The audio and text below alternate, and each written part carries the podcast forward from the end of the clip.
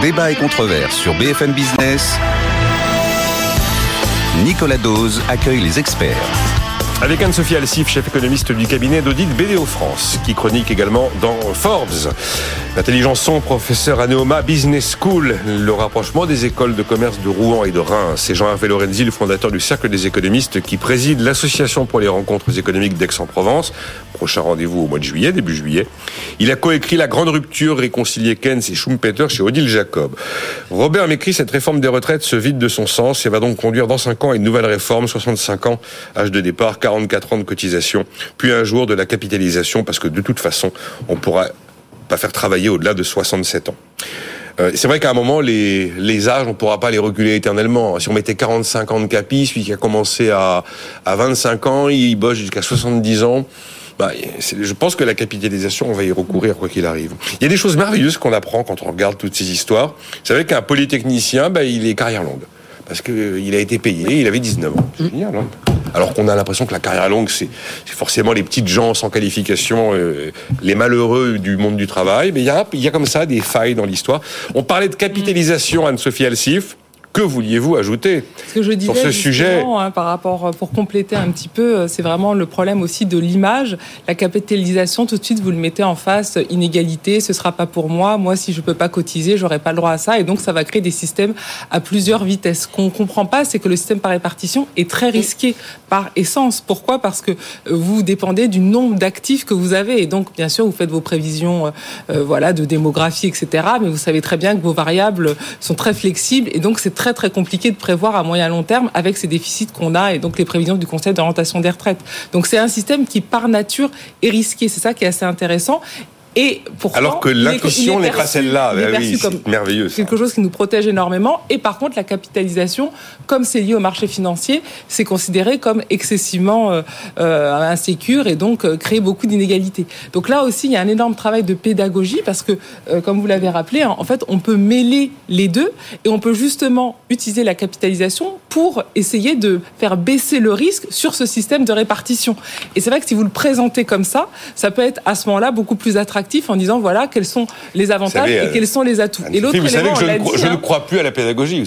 depuis, depuis 15 jours, j'ai décidé que je ne croyais plus à la pédagogie. sinon, il faut quand même continuer. et vous l'avez très bien dit pour l'immobilier, le problème, c'est qu'en effet, les gens se disent eh bien, le but, c'est vraiment d'avoir mon logement pour ne pas avoir de loyer à la retraite. Et donc, au lieu, et on n'arrête pas de le dire sur ce plateau, d'investir dans les startups ou les entreprises, eh bien, en effet, on met tout son argent euh, dans l'immobilier. Donc, c'est un peu un cercle vicieux, une, une question qu'on prend jamais, euh, on va dire, au niveau macro Hein, en disant bah voilà comment réfléchir l'épargne des Français, comment tout ça est en fait excessivement lié dans la culture financière et dans la pédagogie. Donc je pense qu'il faut quand même continuer d'y croire.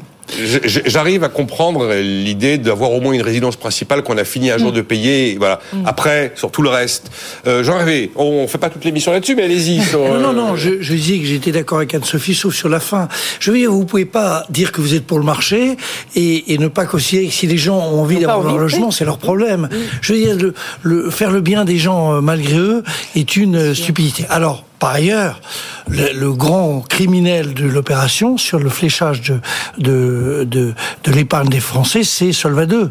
C'est-à-dire la, la, régulation qui, en réalité, oblige, il faut bien que les auditeurs aient ça en tête, les et les téléspectateurs, euh, le oblige en réalité quand un assureur vie, c'est-à-dire l'essentiel de l'épargne des Français, parce qu'il y a quand même un paquet d'épargne qui n'est pas, qui est dans l'assurance vie, le, oblige l'assureur à provisionner ou avoir dans son capital l'équivalent de 39 de 49 de 39 pardon de de, de l'équivalent du l'euro qui va mettre en action. Donc si vous voulez, c'est évidemment criminel par rapport à la nécessité de pouvoir investir en action. Donc essayons peut-être aussi de prendre le problème dans sa globalité. Solva 2, c'est à la régulation et quand même la chose la plus stupide qu'on ait imaginée dans cette forme-là. Il faut évidemment une régulation. La régulation au niveau européen, euh, oui, ça veut dire un autre. Euh, alors on a aussi dur, on a durci ces normes prudentielles, euh, solvabilité 2 pour les assureurs, les normes de Bâle pour les banques, mm. après qu'on a quand même vécu un petit moment un peu complexe en 2008, 2009, 2010, où on leur avait pas mal lâché la bride et on leur avait peut-être un peu trop lâché la bride. Je parle surtout pour les banquiers et les banquiers américains. Alors, je, je juste une parenthèse. je suis d'accord. Je suis d'accord. Je suis moins critique par rapport à Bâle 2, Bâle 3 que par rapport à Solva 2. C'est le même euh, principe. Parce que là, c'est la même philosophie. Oui, sauf que les uns prêtent de l'argent mm. et je vous rappelle que euh, avec le Bâle 2, Bâle 3, etc.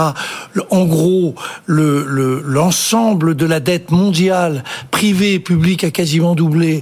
Ou après cette crise avec la régulation terrible sur les banquiers.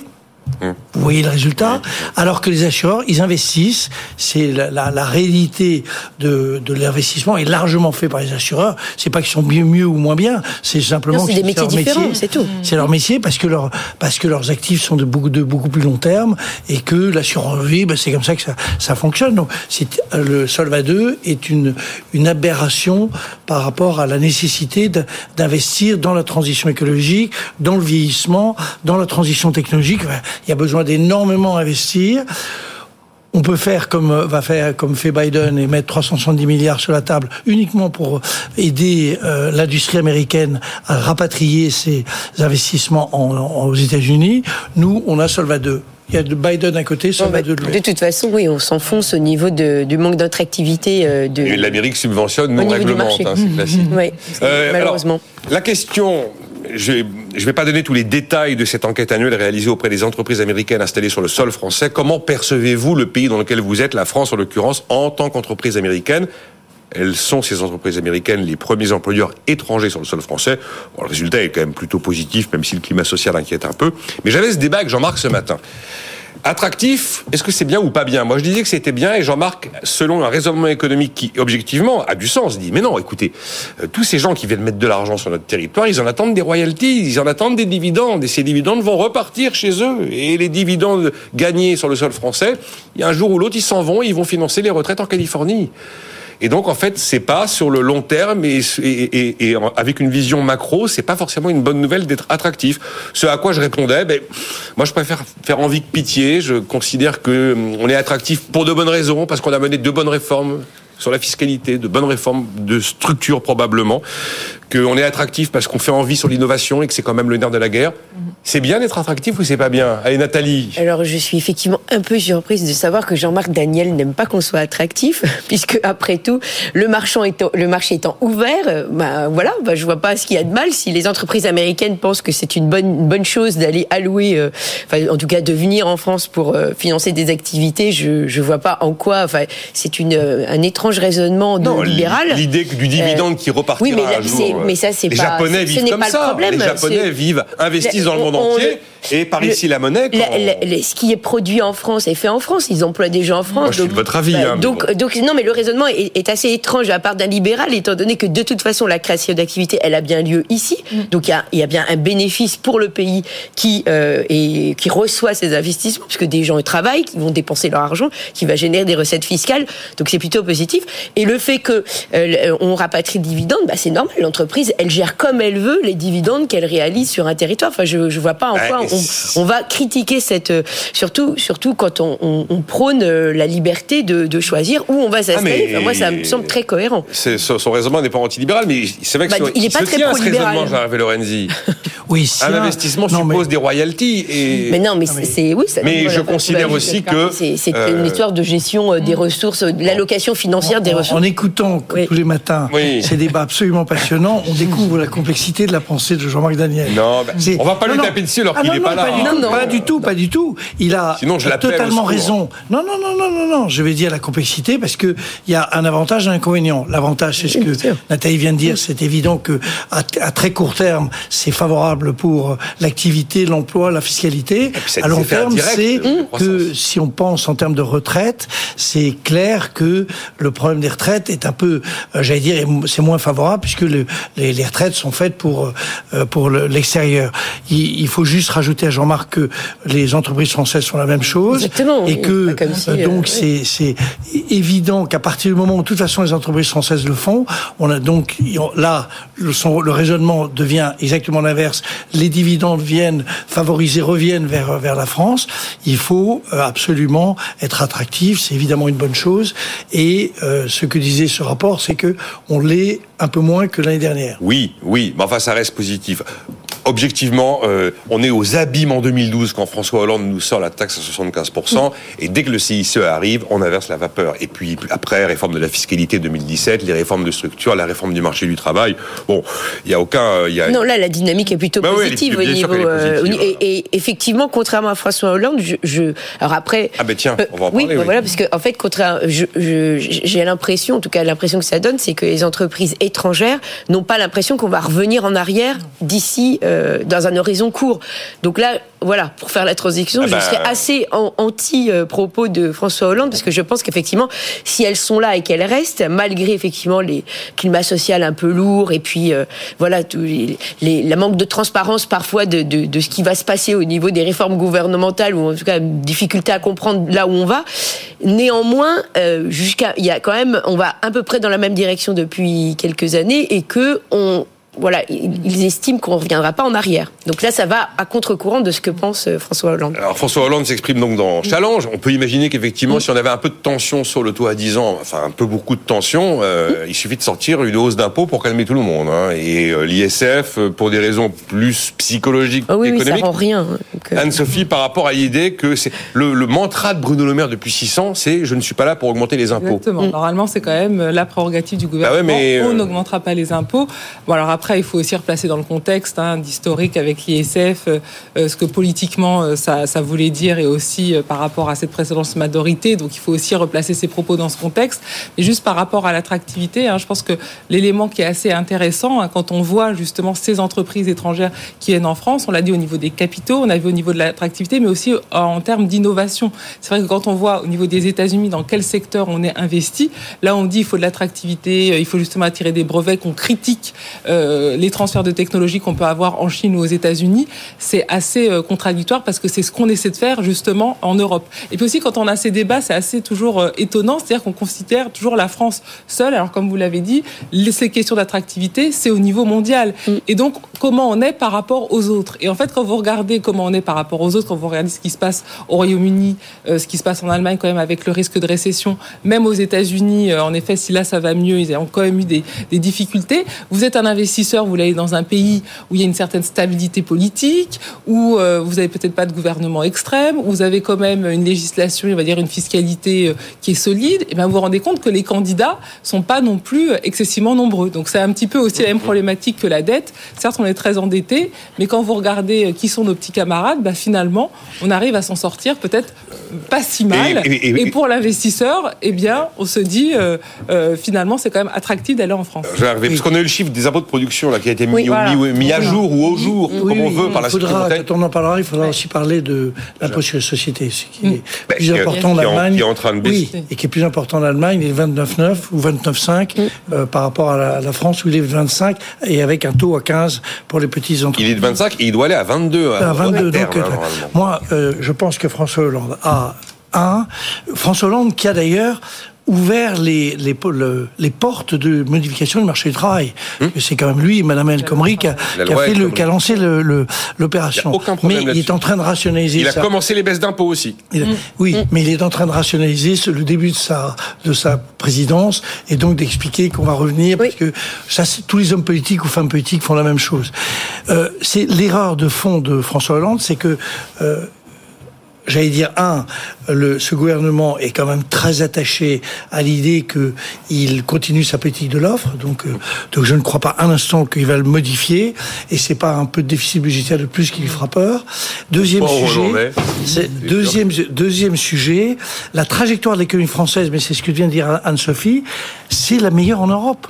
Quand on, alors tous les économistes, ça m'amuse parce qu'on a tous annoncé des, enfin, des catastrophes. Pas tous, mais on a annoncé des catastrophes euh, sur le marché de l'emploi. Ce serait, on aura, etc. C'est pas le cas. Et alors, les, les économistes se grattent la tête pour se demander comment on peut expliquer ça. Alors, j'entends des milliers d'explications. Il se trouve que la trajectoire de l'économie française est très résiliente. Elle est forte, et c'est, c'est sauf qu'elle a des problèmes de déficit, sans aucun doute, mais euh, elle, elle est sûrement pas dans une logique de voir euh, ces taux d'intérêt à long terme bondir. Ça, je n'y crois pas un instant. Elle est considérée partout, et c'est l'attractivité en est un bon exemple, comme étant vraiment le pays en Europe qui est euh, la trajectoire économique la plus favorable.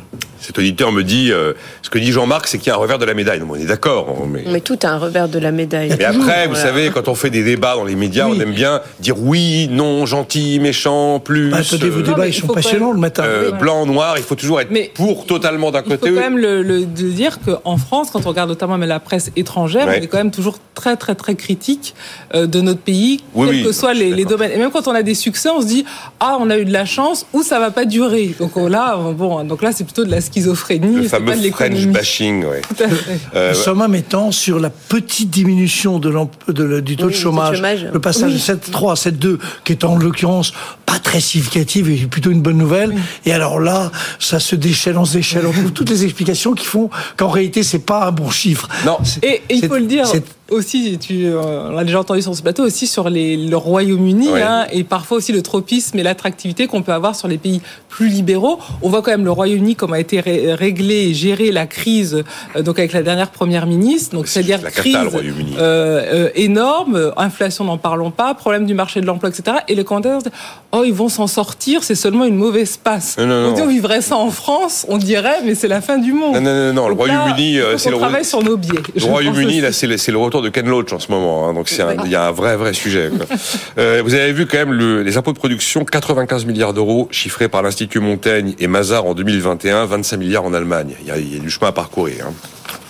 Mais là aussi, juste par rapport à ces chiffres, quand vous interrogez également les entreprises sur l'attractivité, ce qu'elles répondent également dans les baromètres et aussi les plus petites entreprises ou les fameuses entreprises de taille intermédiaire, c'est le problème que sur la fiscalité en France, voilà, on a euh, peut-être des, des, réformes ou des mesures, comme l'avait annoncé François Hollande, où tout d'un coup, vous allez avoir des changements.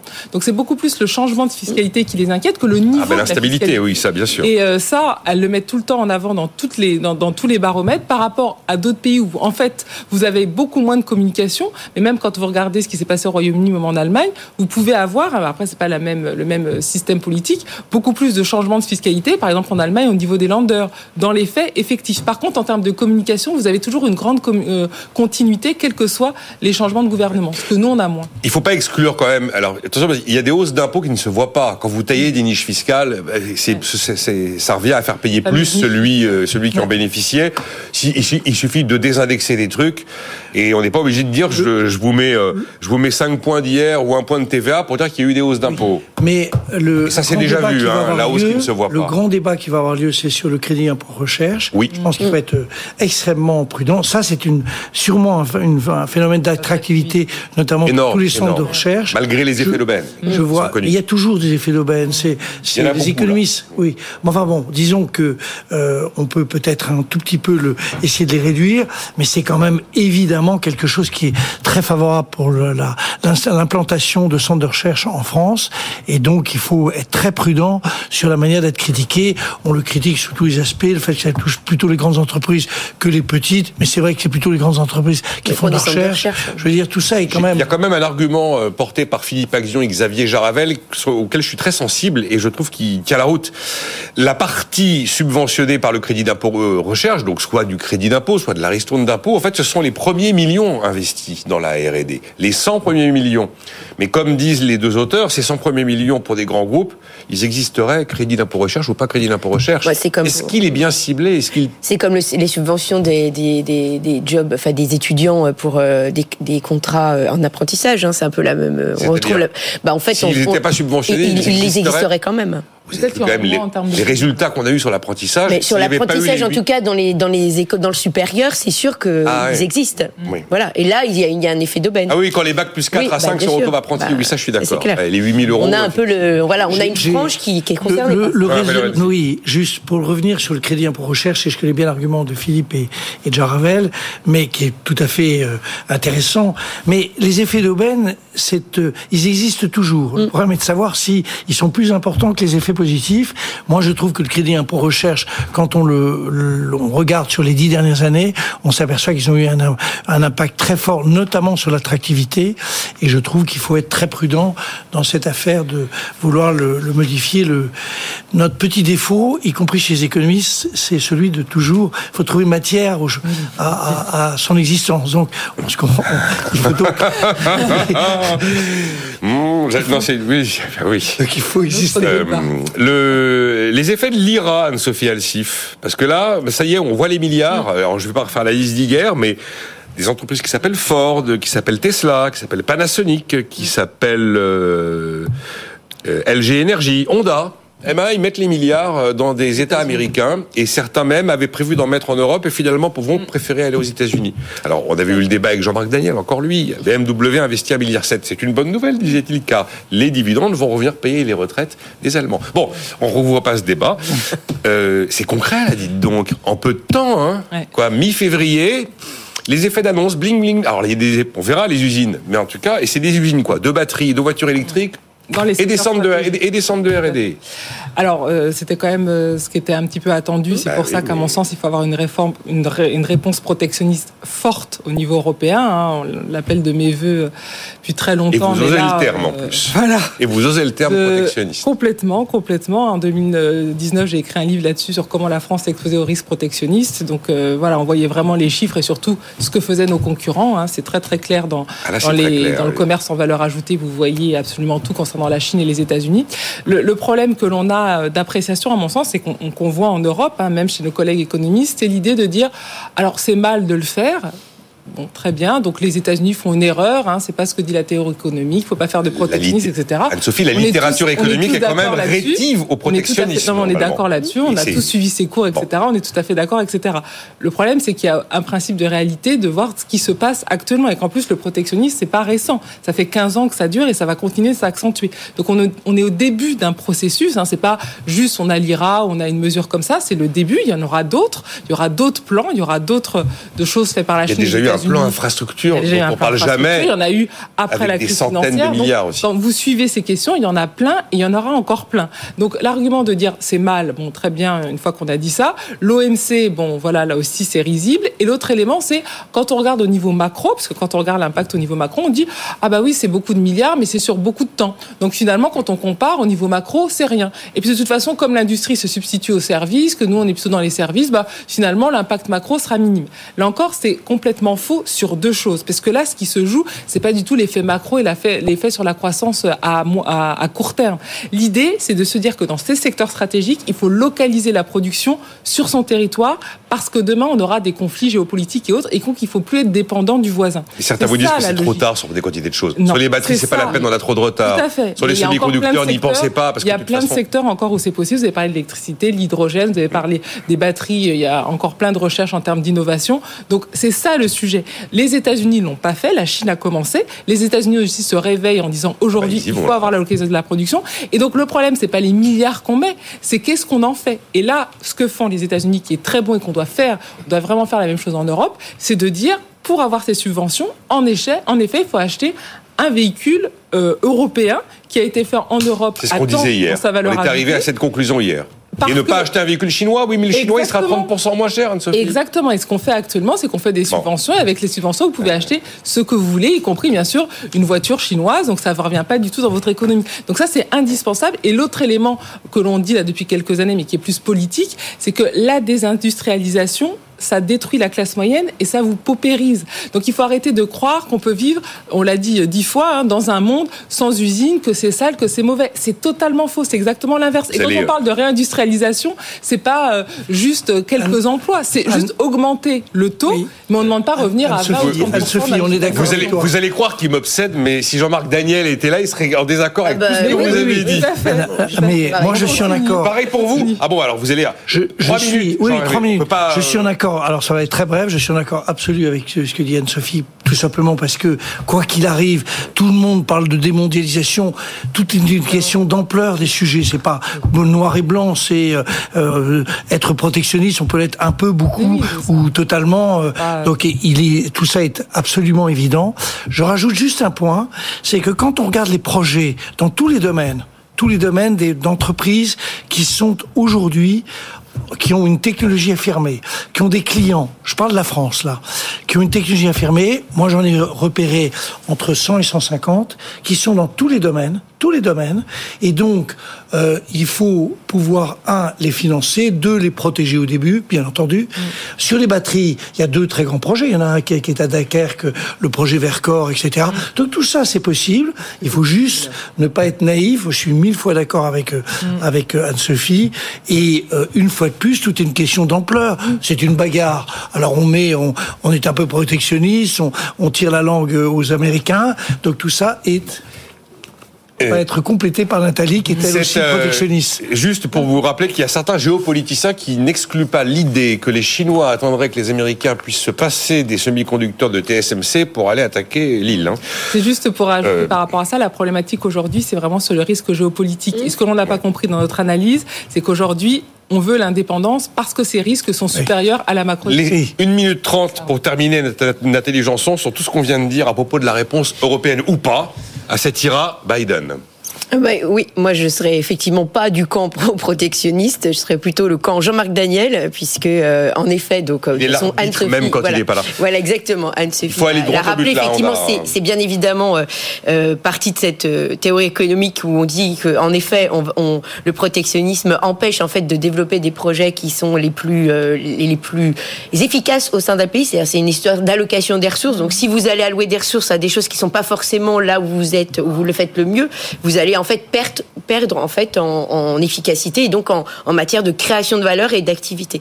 Donc en fait, ça c'est le point noir en fait d'aller sur ce type de plan protectionniste, puisqu'effectivement vous allez forcer, enfin, vous allez dire on va faire ça, alors que finalement peut-être que vos industries auraient mieux fait ou vos services auraient pu plutôt se développer sur d'autres activités. Mais ça on peut pas le savoir puisque c'est c'est faut laisser l'activité se faire pour pouvoir savoir là où elle est la, la mieux employée. C'est un peu la méthode américaine avec ces Oui. fameuses bardas qui vont. Oui. Si les autres sont protectionnistes, qu'est-ce que tu ça. qu'est-ce que tu fais? Oui. Si les autres sont Bah, Et protectionnistes, l'IRA, c'est protectionniste, c'est évident. Ah oui oui bien sûr, bah, on Alors, qu'est-ce que tu continue. fais? Tu, tu, es, tu es le grand naïf, le ravi de la non, crèche? euh, non, pas forcément le ravi de la crèche, puisque forcément les activités qui vont être favorisées par ces plans aux États-Unis, eh bien les entrepreneurs en France vont vont, vont pouvoir euh, euh, développer d'autres activités qui seront différentes. Enfin, faut pas, faut pas non Non, plus. Il y a, il y a des, il y a des, il y a- il y a d'autres secteurs qui seront développés. On parce qu'on veut absolument Le que ce soit dans les. tourisme, le non, tourisme, mais- pas du tout. Mais les, les- bat- batteries électriques, peut-être que c'est pas non plus l'alpha et l'oméga. euh, ça sera peut-être pas ça uniquement dans le futur. On sait très bien que ça. 80% de, de ce qui représente une voiture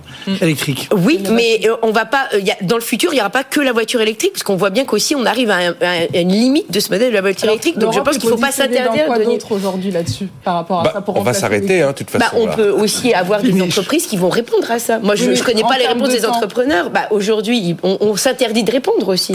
C'est et dans la c'est- dynamique. C'est quand même le seul média en France où on peut avoir des débats enflammés sur ce type de questions. la dernière fois, je ne sais pas si c'était avec Nathalie, on s'est écharpé sur les taux d'intérêt réels Oui, négatifs. C'était avec moi, oui. C'est quand même grandiose. Bon, merci à vous. Demain 9h, on se retrouve. C'était Anne-Sophie Elsif, Nathalie Janson et Jean-Hervé Lorenzi.